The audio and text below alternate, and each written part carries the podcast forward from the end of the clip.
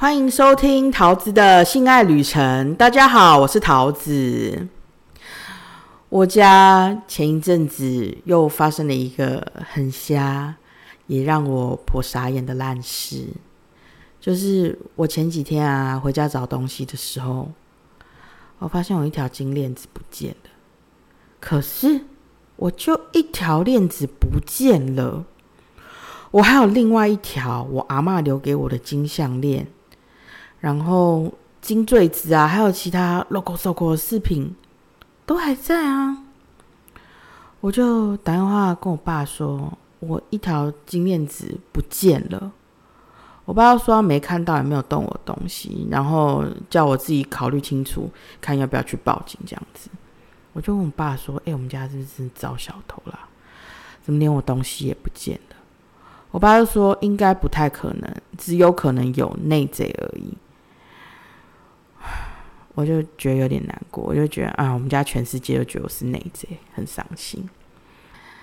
然后我就接着问我爸说，他以前那些收藏品不见了，啊，过年我妹又说她不见一个名牌包，啊，我们要不要三个人一起报警？因为金额加起来有超过二十万的话，会当成重大刑案受理，警方会比较认真办案。我爸意思就是说，他听完他就说要报警，我自己去报，他没有要报这样子，所以我最后就跟我爸说：“哦，好啦，你以后就是家里门窗要锁好，以防万一这样子啦。”我就先把小孩带去上早疗课，然后再骑回骑回我娘家，东找东翻翻西找找，还是没有找到，然后我就很。认真的思考，然后认真看了一下我房间。我想说，如果真的是遭小偷的话，应该是全部不见才对啊，然后可能只不见一条的。然后我衣柜也没有被破坏的痕迹啊。我想说，再找找看好了。啊，我前夫那边我也找找看，先圈清楚。然后时间也差不多了，我就先回医院接小孩。他接完小孩没有多久，我就接到我妹的电话，问我为什么不在家。我也很直觉回答说：“哦，我带小孩去上课，所以不在家。”事实啊。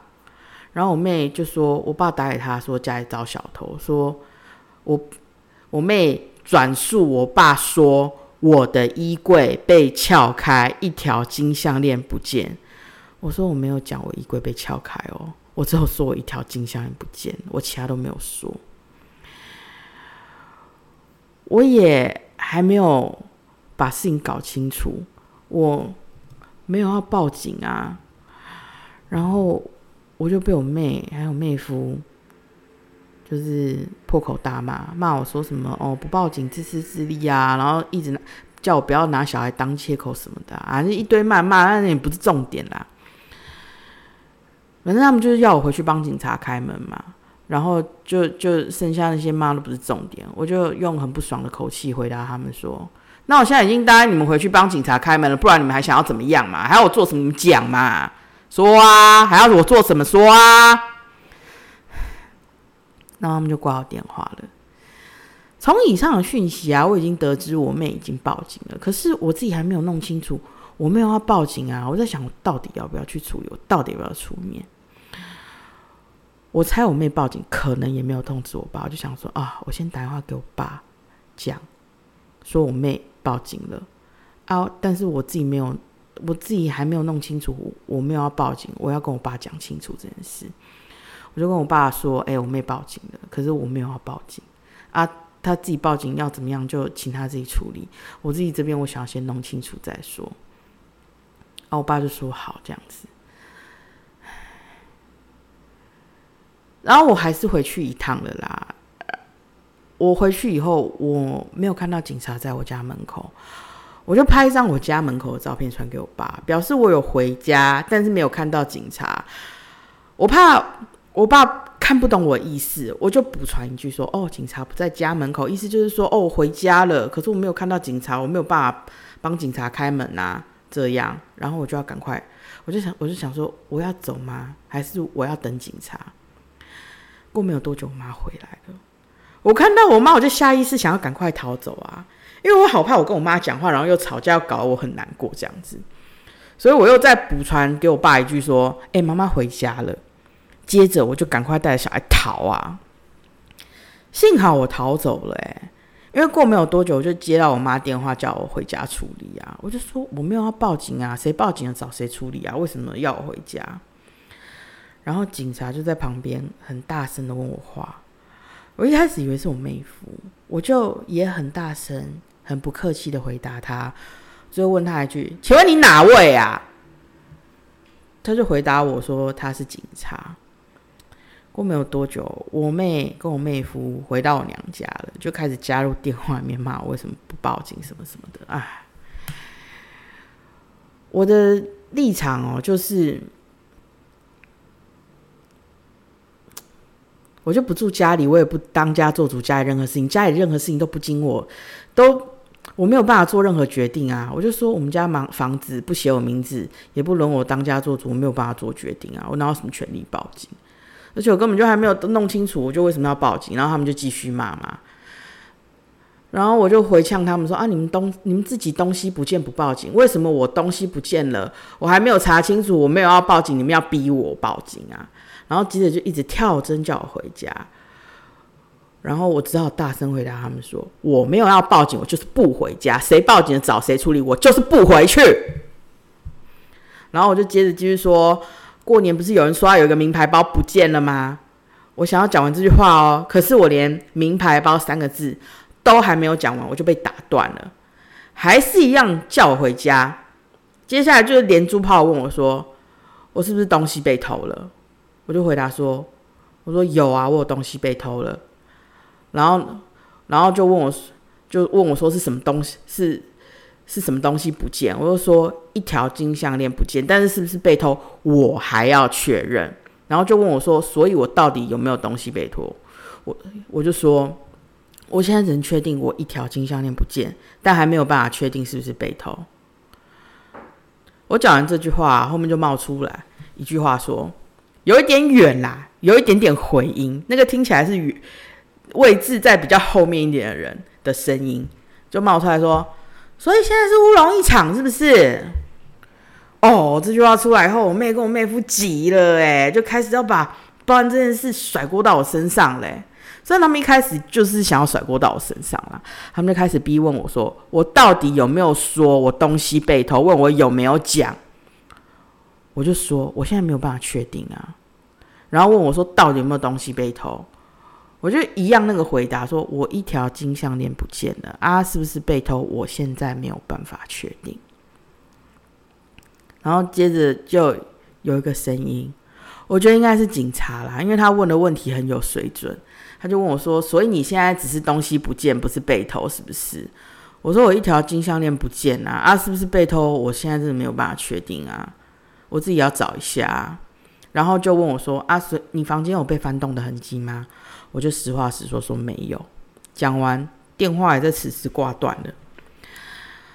后续发生什么啊？我真的不想知道。啊，我真心也觉得很难过。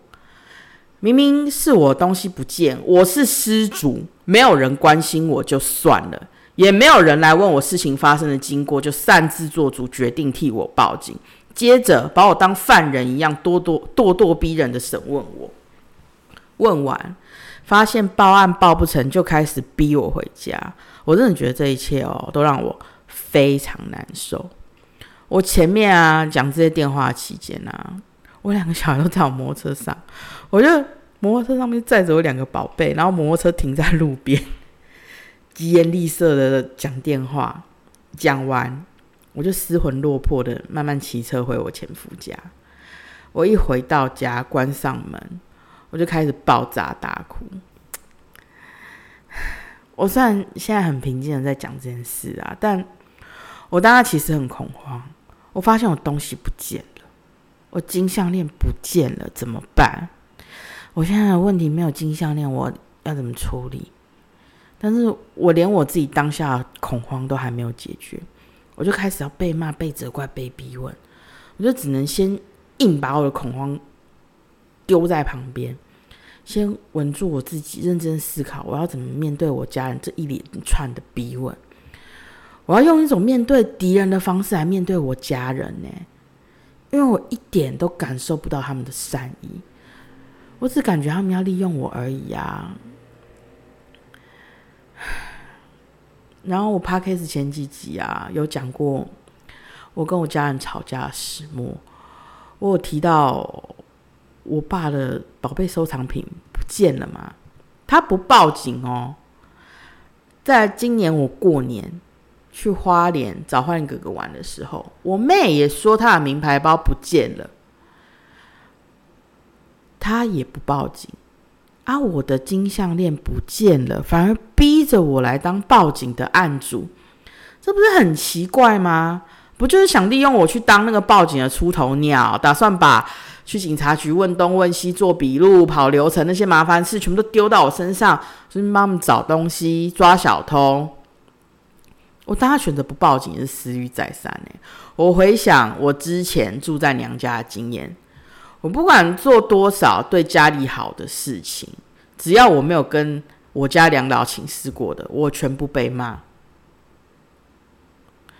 而且有一些被骂是你干嘛花那么多钱？这种被骂，我就觉得很不爽啊。所以我做任何事情啊，只要事关我家的，我就是先问我爸，以我爸意见为准，就不有问题呀。也因此，我事发一开始就先打电话给我爸，问他老人家意见啊。啊，我爸没有要报警啊。如果我报了，我就要自己承担所有的责任跟舆论压力。而且我现在也没有什么确凿的证据，我妈妈报警绝对理亏啊。即便小偷跟遗失物找到了，就是他们的遗失物也找到的话，他们也只会感谢警察，不会感谢我啊。找不到哦，就怪我兴师动众，把家里搞乌烟瘴气吧。我爸是个传统封建、传很传统思想非常封建的大男人，他一定觉得这样很丢脸啊！想完这一圈，我就觉得啊，先查清楚我这边好了，要不要报警再说啦？啊，我还有小孩要弄嘛，我就先弄小孩啊！我也不知道我爸跟我妹说什么，我妹就立刻报警了。我实我也实在，我真的很想很不想要把他们想成那么恶劣的人，要说什么说什么，他们要挖坑给我跳干嘛的？我自己家人就算了，在我妹夫，我妹夫其实是个很成熟的生意人，他生意上的应对进退啊，他都弄得很好。他平常很少跟我讲话，但是如果要跟我说话，他也很客气礼貌。可是我妹夫那天没有问我事情发生的前因后果，他就一反常态的一直用言语激怒我。我觉得这很怪啊！明明我妹自己东西也有不见，不自己报警当案主，逼着我回家。一直叫我回去面对警察，这不就明摆要我回家背锅吗？啊，又不是我报警的，凭什么要我回去背？我觉得不回去，他们也不能拿我怎么样啦。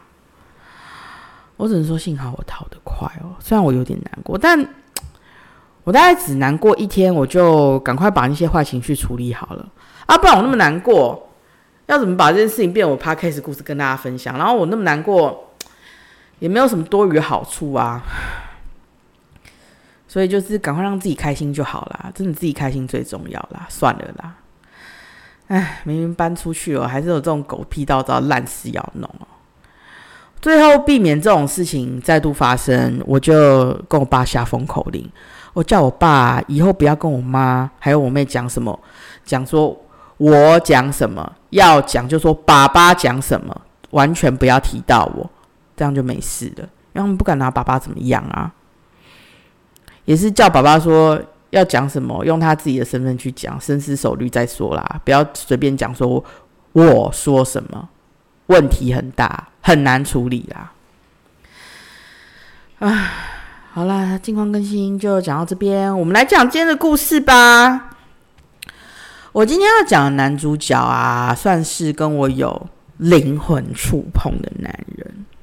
啊，身体接触当然也有啦，只是灵魂触碰的部分让我觉得很深刻啦。身体触碰的部分就我会略过啦。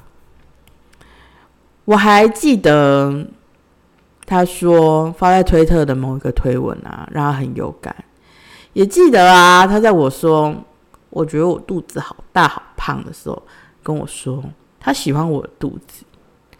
还有我性欲上是很低落的那一阵子吧，他带我去吃饭、唱歌，转换心情，再送我回家。怀念那个地方有很多啦，不过我还是从头说起吧。我记得例外先生啊，他推特密我第一句话就问我：“哎，几月几号几点在某某地点？”问我要不要去。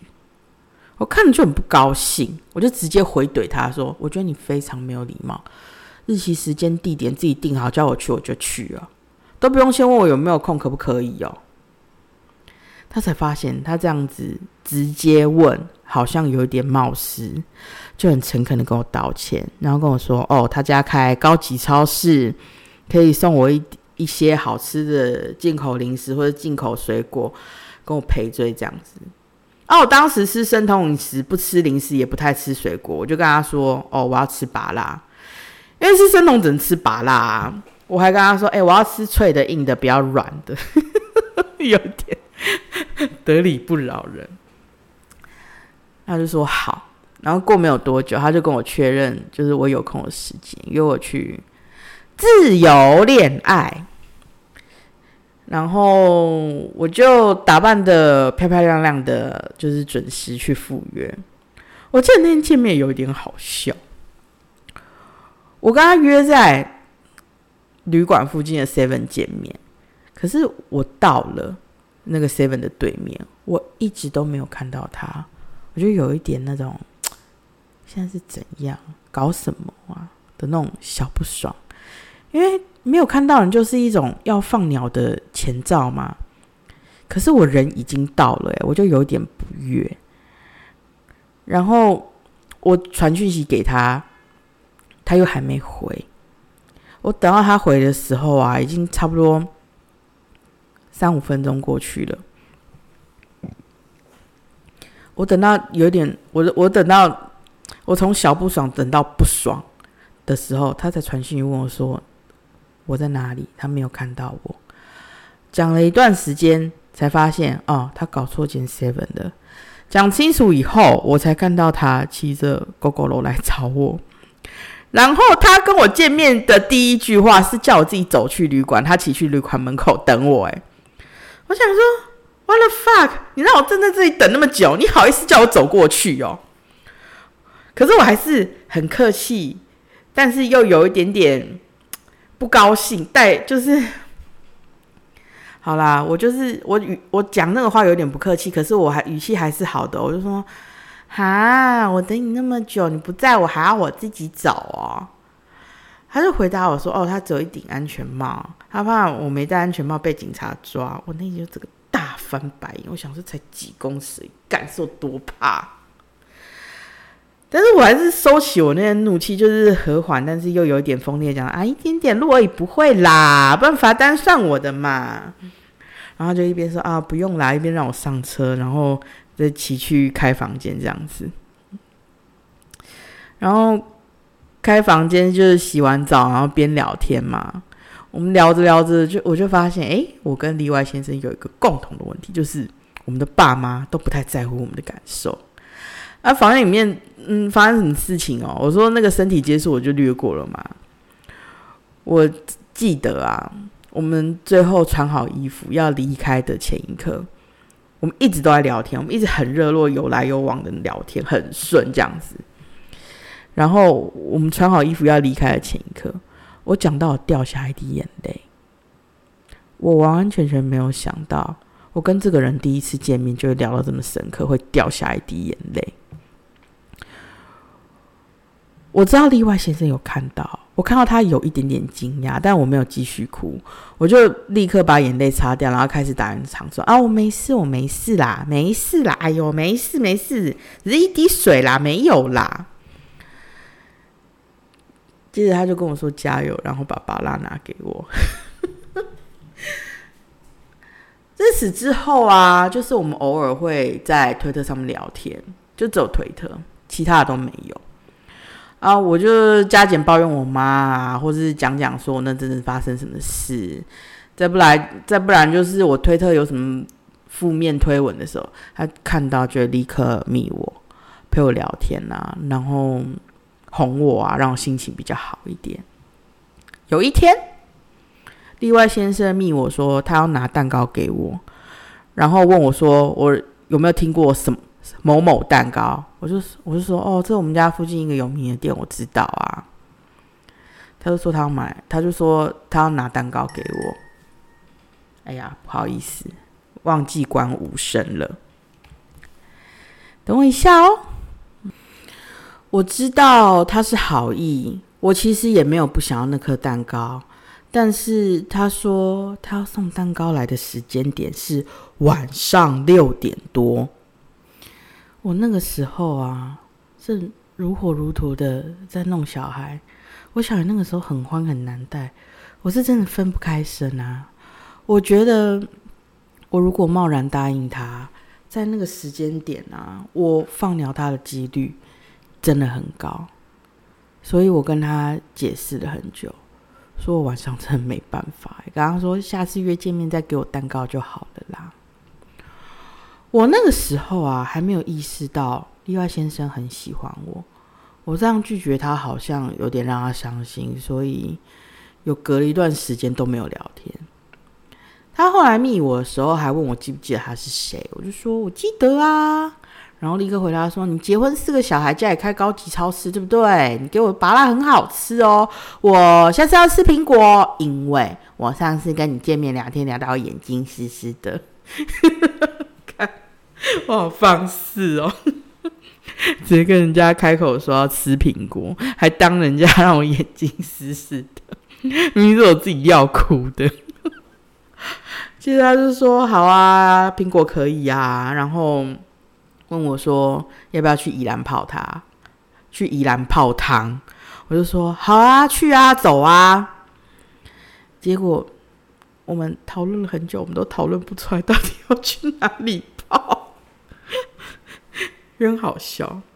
我一开始啊，先跟他确定价位，因为我怕太 low，他不喜欢；太高，他又很负担。毕竟他要养四个小孩嘛。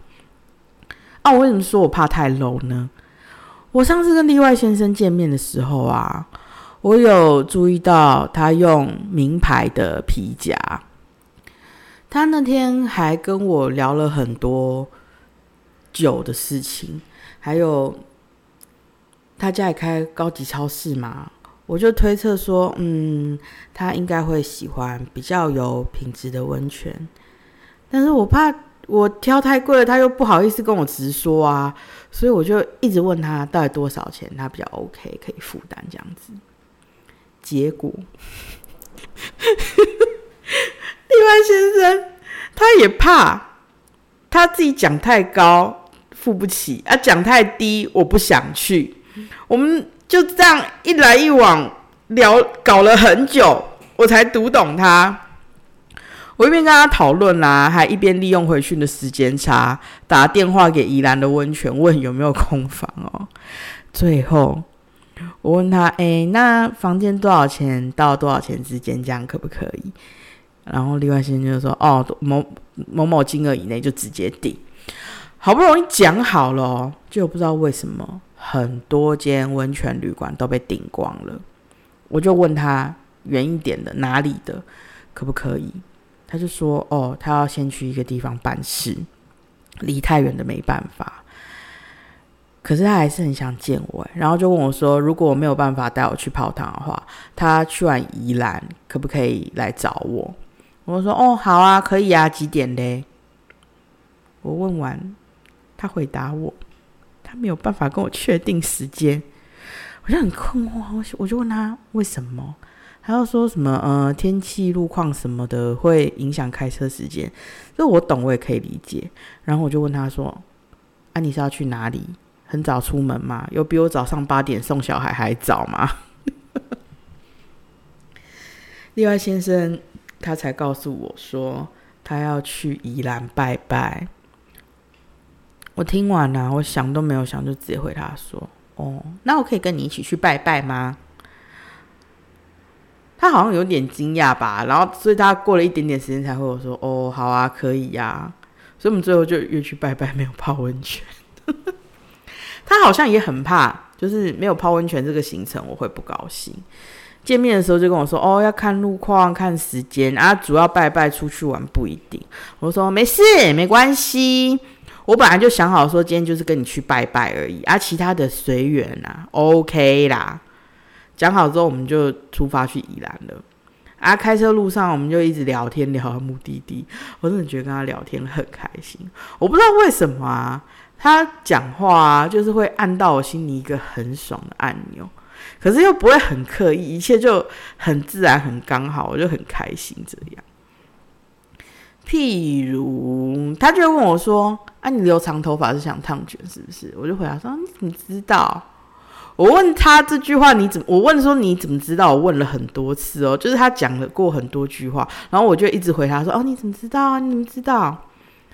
然后讲完讲就是大概前就是讲了大概四五次之后，然后他就跟我说：“啊，你推特都有讲啊。”我就有一种哦，他有关注我推特，好关心我，我好爽哦 的这种感觉，还有那个脸。嗯，然后我的部分聊完以后啊，他有跟我讲一点他家里的事情，讲他妹妹啊，还有他爸。他好像跟我说，他爸不太理解他的艰难，给他的薪水啊，不太能够支应家里，还有扛房贷。还有他太太一直提很多很多要求，让他 有点退无可退吧。可是我觉得他太太带四个小孩也很辛苦啊。我自己带两个小孩就快烦死累死了，哎，四个呢？蔡英文颁奖给他太太都不为过，好不好？我自己也身为人母，我真的不想要批评什么。可是我就看另外先生很闷啊，也不知道该怎么办。我就一直默默听他说话，然后没有发表意见。听完，我就推荐他去听听看唐老师的 Podcast《唐养鸡酒》。好，非叶配，非叶配，可是这个真的很值得听啊！为什么？请继续听我说。我记得我那个时候好像还没认识花莲哥哥吧，我心里还是处在一个混乱的状态，我没有方向，也很迷惘，所以我就开始狂听唐老师的 podcast，对照我自己的星盘，看看我自己是不是符合唐老师说的样子，先。认识自己嘛，我越听越觉得认同之外，也发现，哎，我好像就是唐老师说的这个样子，哎，然后他会提到星盘会说，哎，我这个人个性是怎么样，偏好什么，喜欢什么，适合什么，然后我的家庭会长怎么样，我会遇到怎样的艰难困境啊，我感情适合单身啊，为什么等等诸如此类的。就是你会遇到各种问题啦。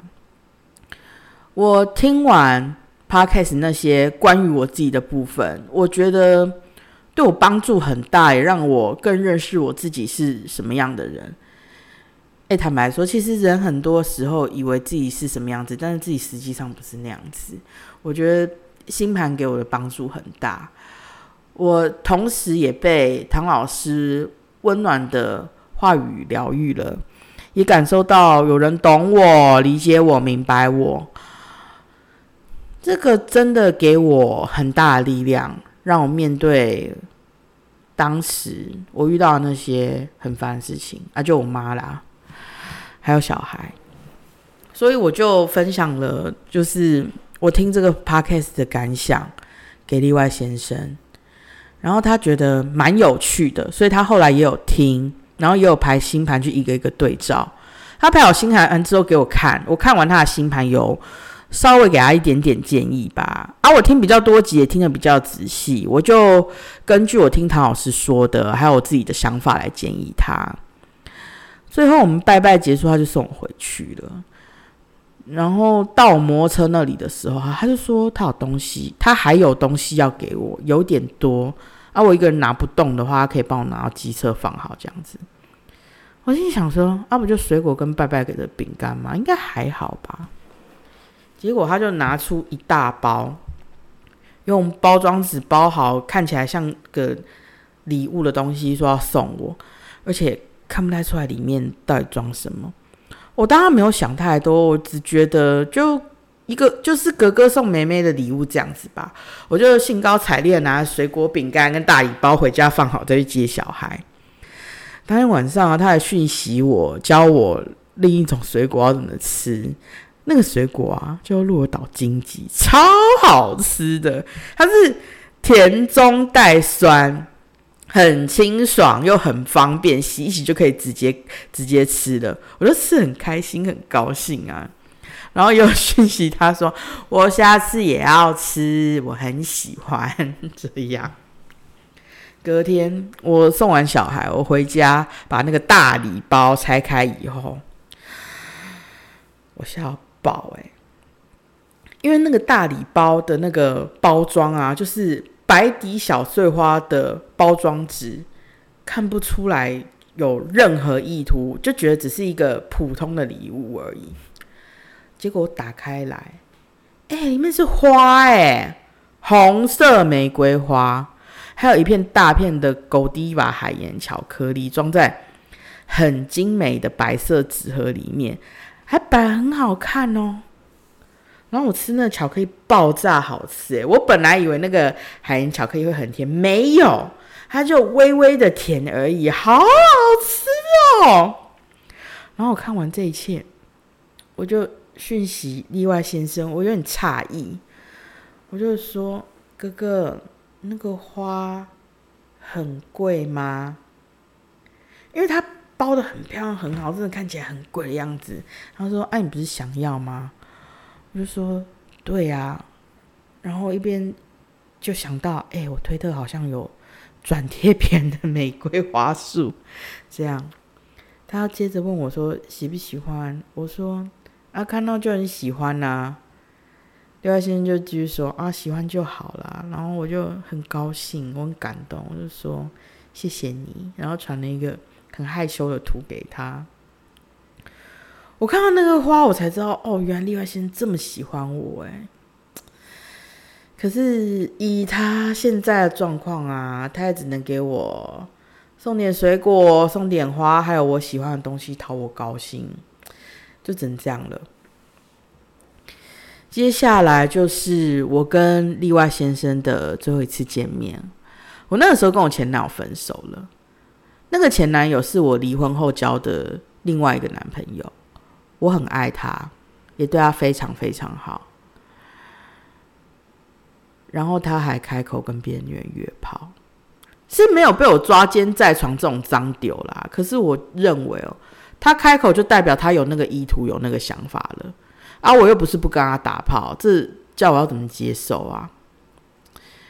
也许我跟他之间有点问题吧，可是他也没有想要找我谈谈啊，调整一下我们的关系，可以怎么样继续长久的下去，或者怎么样？他选择找别人约炮，他觉得我不可能会知道这样。结果那位小姐跑去问大鸟哥我的事情。大鸟哥听完就立刻打给我，就这样被我抓到了。我就问我前男友，他也承认了。承认完我就说我要分手。可是我超难过的，我难过到性欲丧失，然后对男人极度反感。我觉得啊，男人都混账王八蛋这样。另外先生看我很难过啊，就约我去吃饭。他说吃什么都可以，随便我点，我开心就好。我们就去吃麻辣锅。然后也点了很多，就是小孩不吃的东西，吃的很爽。然后跟例外先生边聊天，这样子很开心。吃到一半啊，例外先生就问我说：“哎，我可不可以讲到底发生什么事情让我性欲丧失？”我大概在想我要怎么讲的时候啊，哥哥就跟我说：“算了算了，不要讲了，不要讲了。”因为我整个脸都垮下来了，很难看。他不想我那么难过，所以他不想知道。我就觉得好 sweet 哦，啊。然后哥哥就点了一个很甜的甜点给我吃。吃完饭以后啊，哥哥就问我说：“哎，有没有特别想做什么？小孩不在才可以做的，然后或者是做了我会很开心的事情。”我就说：“我我想唱歌。”然后哥哥就带我去好乐迪唱了一个小时。我很喜欢唱歌，也唱的还不错啦。我那天唱了很多曲风不一的歌。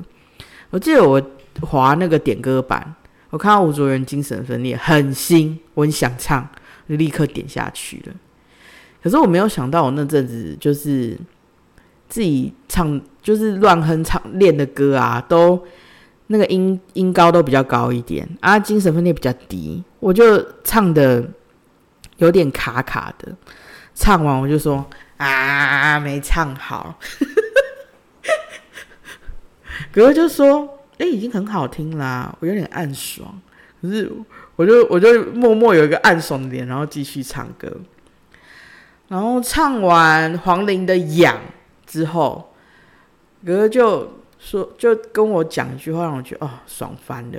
他就是跟我说：“风格很多变嘛。”我就觉得哦，这真的包包我包的很有水准，不是很普通的说，哎，很好听哎，这样听起来好假，很假。他是说风格很多变哎，这个包听起来是很认真有思考过的包哦，我就觉得很爽啊。所以我那个按钮被他按到，我就好高兴哦。所以我那天跟哥哥吃完饭、唱完歌，哦，真的是心情好的不得了。结束以后，哥哥一样送我回去嘛。啊，到了以后又有礼物了。我上次跟哥哥说我要吃鹿岛金鸡，可是那个季节已经过了，水果就是过了就没有了，就要等明年这样子。所以哥哥那次就给我一串香槟葡萄。哦，我记得那个葡萄啊，就是。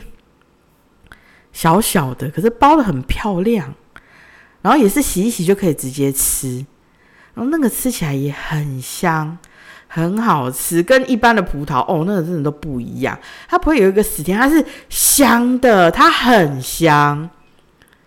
然后吃完饭呢，过了一个礼拜，我发现哥哥写一个很负面的推文，我看到我就立刻密他，关心他，问他怎么了，哥哥就跟我说。他没事，他会处理好。我想要哥哥就这样讲，他可能也不想被问，也不想讲，我就没有继续问下去。再来，哥哥就删推特了，我有点惊讶，但是我觉得他此时此刻应该是需要平静的生活吧，我就没有跑去找他，也怕我自己会打扰他啦。我觉得。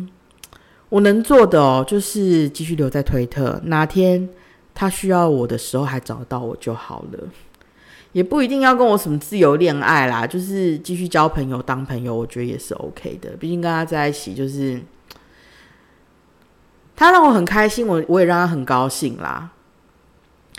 好啦，今天这集就到这边喽。如果你有想听的主题或是想问的问题，都欢迎大家留言或者私讯告诉我。喜欢我的 Podcast，请大家分享给你的亲朋好友，要分享才会得到性爱之福哦。哎，等下插播一下，哥哥很喜欢我那篇推文，会放在资讯栏，还有我的推特跟 Face One 连接也会放在资讯栏。如果你喜欢我的话，要去推特跟随我，或是去 Face One 抖内我看我火辣的照片影片哦。然后觉得 Face One 太贵的话，可以直接抖内我 First Story 的抖内连接，最低是五十块，欢迎大家抖内我，让我赶快独立，让我活得下去哦！谢谢大家，拜拜，我们下次见。